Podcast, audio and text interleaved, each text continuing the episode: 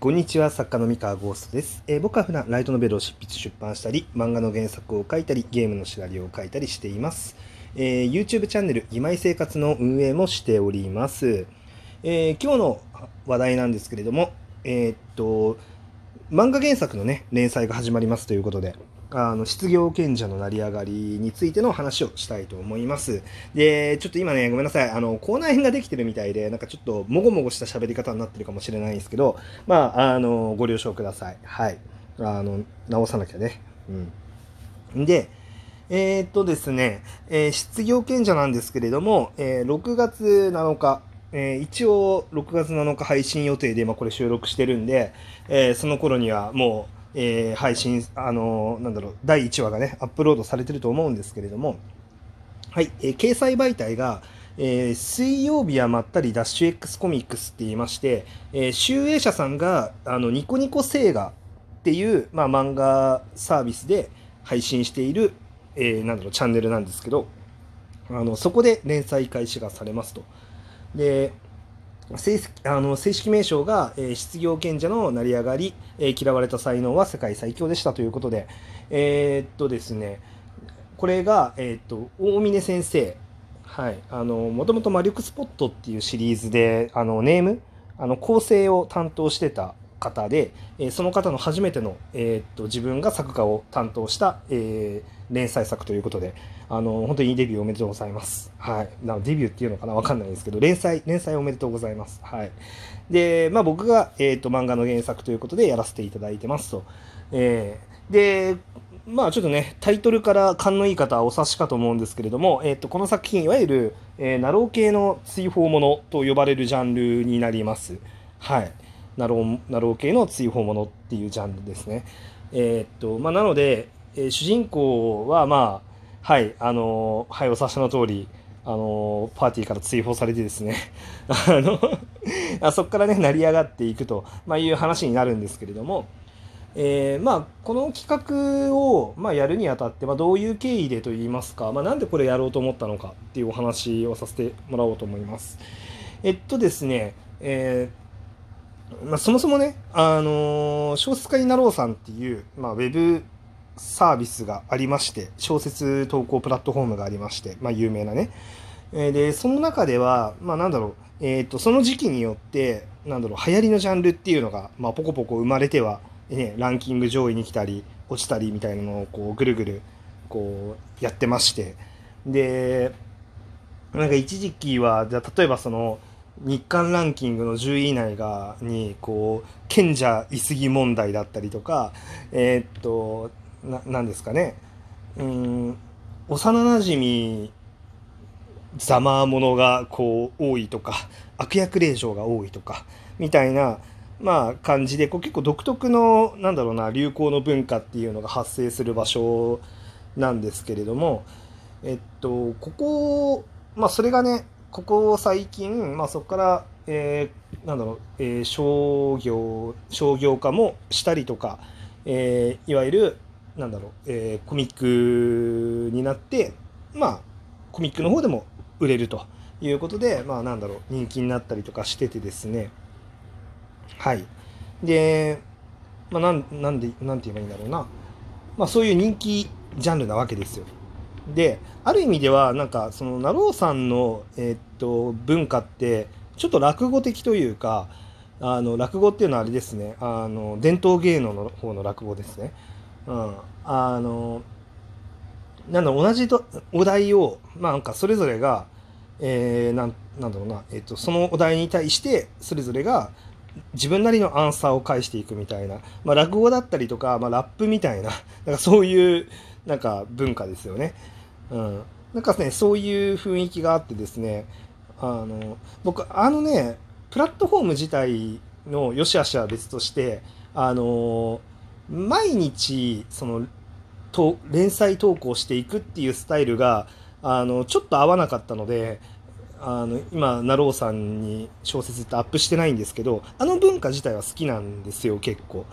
うん、で、まあ、毎日連載をすると,、えー、と僕はちょっと合わないっていうのは結構僕の作り方っていうのがなんかお話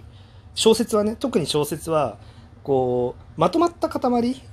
で、まあ、一つの、まあ、面白い作品を作るっていう、えー、っともうそっちの方に自分の思考とスキルと好みが全部寄っちゃっててあのそれを結構分割して出してたんですけどあの昔ねなんだけど、まあ、そのやり方だと、まあ、いまいち空気感に合わないというか、うん、やっぱりなろうさんはなろうさんの空気感に合う作風とか、まあ、雰囲気っていうのがあるはずなので、まあ、そこはちょっといまいち合わなかったんですよね。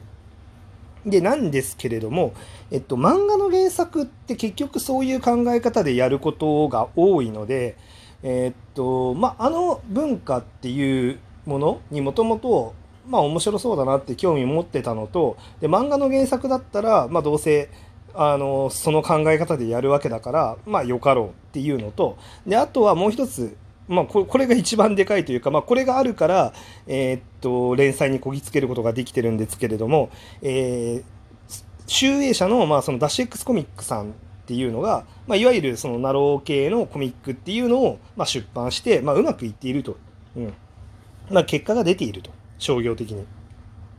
なので、え、っとまあ、僕の原作で、えー、そういうお話が欲しいっていう、まあ、話があったから、まあ、その辺のえっと、複数の要因ですよね。あの、興味がなかったらやんないし、で、ダッシュ X さんが、いや、そういうのは打ち出してないんですよって言ったら、あの、実現しないし、だからその辺が全部ハマったので、まあ、あの、今回、えっと、失業賢者の成り上がりっていう、まあ、作品を、まあ、ちょっと出させていただくという感じになりましたと。えー、で、まあそうですね。で、なんで、そのつい、あの、いろんなあまたある、えー、ナローの中でのこう流行のサイクルの中で、えなんで追放系を選んだかなんですけど、えっと、追放系が、まあ、おそらく一番あの普遍的な面白さに近いからっていう理由で選んでます。ええっとですね、あの難しいんですけど、例えば幼馴染ざまものとか、えー、っていうのって結構そのいつの時代でも受け入れられるかみたいなあ幼馴染っていうかパワハラ幼馴染ざまものですね、うん、いつの時代でも受け入れられるかっていうと結構個人的にはこうなんか、まあ、長いあのそのウェブ小説の歴史みたいなのを振り返って紐解いていった時にあの結構一過性のものっぽいなっていう認識を持ったんですね。でそれは理由があってえっと特定のキャラクター属性だったり、特定のキャラクターに対するヘイトもの、えっ、ー、と、ざまものっていうのは、実は過去二次創作の界隈とかでも、たくさんあった文化ではあるんですよ。まあ、あの、あんまりね、具体的なキャラ名を出すのはあれなんですけど、あの、まあ、超人気アニメの、えっと、大人の女性のキャラクターに対して、もう、それがさ、なの、本家の作中でちょっと気に入らないって言ってる、あの、ユーザーさんが、あの、視聴者さんが多くて、えっ、と、そいつが痛い目に遭うような二次創作がすごいああの流行ったりとかした時期があったわけですよ。で、まあ、二次創作とか、えっ、と、ウェブ小説の文化の中で、そういうなんか特定の属性に対するざまとかヘイトものっていうのは、あの、人気になってたことはあるんですけど、今回のパワハラ幼馴染ざまものっていうのは、パワハラ幼馴染っていう概念が、概念がざまされてるっていう状態は多分一過性だと思っていて、で、次に何かしら別のものに対するヘイトざまものっていうのが流行ることあるかもしれないけど、えっと、幼馴染っていう、パワハラ幼馴染っていう存在に対してのざまが、いつまでも続くかっていうとそんなことないなと思っていて、はい、あの、なんで、まあ、結局その、どこが本質で、どこが一過性のものなのかっていうのを切り離して考えたときに、まあ、パワハラ幼馴染ざまものっていうのはちょっと選びにくい題材だったと。うん、いうのがありますと。で、他にもなんかいろんなあの要素があるんですけど、その中でも追放ものが、まあ、個人的には一番、まあ、普遍性というか、まあ、長く愛されてるあのジャンルかなと思っていて、まあ、それこそ小説家になろうさんが、あのなんだろうな、えー、っと、一番有名になり始めたというか、まあ、商業的に認識され始めたのがやっぱ魔法科高校の劣等生なんですけど、えっと、魔法科の高校の劣等生自体が、えっと、主人公の、まあ、やっぱ才能を、まあ、なんだろう、ちゃんと認識できない、あの、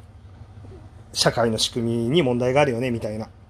感じの世界観なんですけど、まあ、それ脈々とずっとそのエッセンスって残ってて、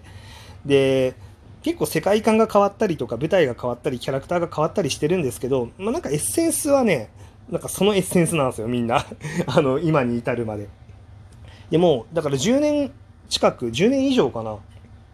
だいぶそのエッセンスが鳴尾さんの中ではやっぱり、えー、っと流行の流れとしてあってまあなんでもっと元を正せばその追放ものって神話の時代からようあるわけですよ。うん、だって言ってしまえば、まあ、なんか走れメロスとかもあの、ね、あの走れメロスは神話じゃないですけどあの、まあ、要は昔の創作ですよね。から全然追放ものってある文化なんで騎手流理譚、まあ、また今度お話ししようと思うんですけどちょっと今もう時間ないんであの省くんですけど、まあ、騎手流理譚っていう、まあ、ジャンルとかもあの、ね、よあのあるように結構ねそのなんか追放ものっていうのはあの人気ジャンルなんですよね。長く長らく。なんであんまり時代性とか関係ないあの普遍的なものに近いかなって思ってちょっと選ばせてもらってます。はい。っていう感じでね。まあ、こんなことを考えながら、まあ、あとはごめんなさい、ちょっとあえてね、あの、短い時間の中で語らなかったんですけど、はい、あの、はい、あの、ゴーストが出てきますね。いや、僕が出るわけじゃないですよ。なんだけど、まあ、幽霊使いなんで、まあ、資料術師なんでね、主人公が。うん。で、まあ、あの幽霊を使って、まあ、めっちゃ強い主人公が、あの無自覚でね、しかも自分が強いことを知らないっていう、うん、あの、最強の邪神を従えてるんですけど、その辺の近所のおじいちゃんの例だと思ってるみたいな そんな感じの内容になってるんで、まあ、興味がね、湧いた人は、ぜひね、あの、雑誌 X コミックスさん、あの、ニコニコ星画にアクセスして、えー、見ていってください。あの、僕のツイッターからね、あの、宣伝のリンクあると思うんで、そこから踏んでくださいと。はい、えー、今日のお話は以上でございます。それでは皆さん、さようなら。バイバイ。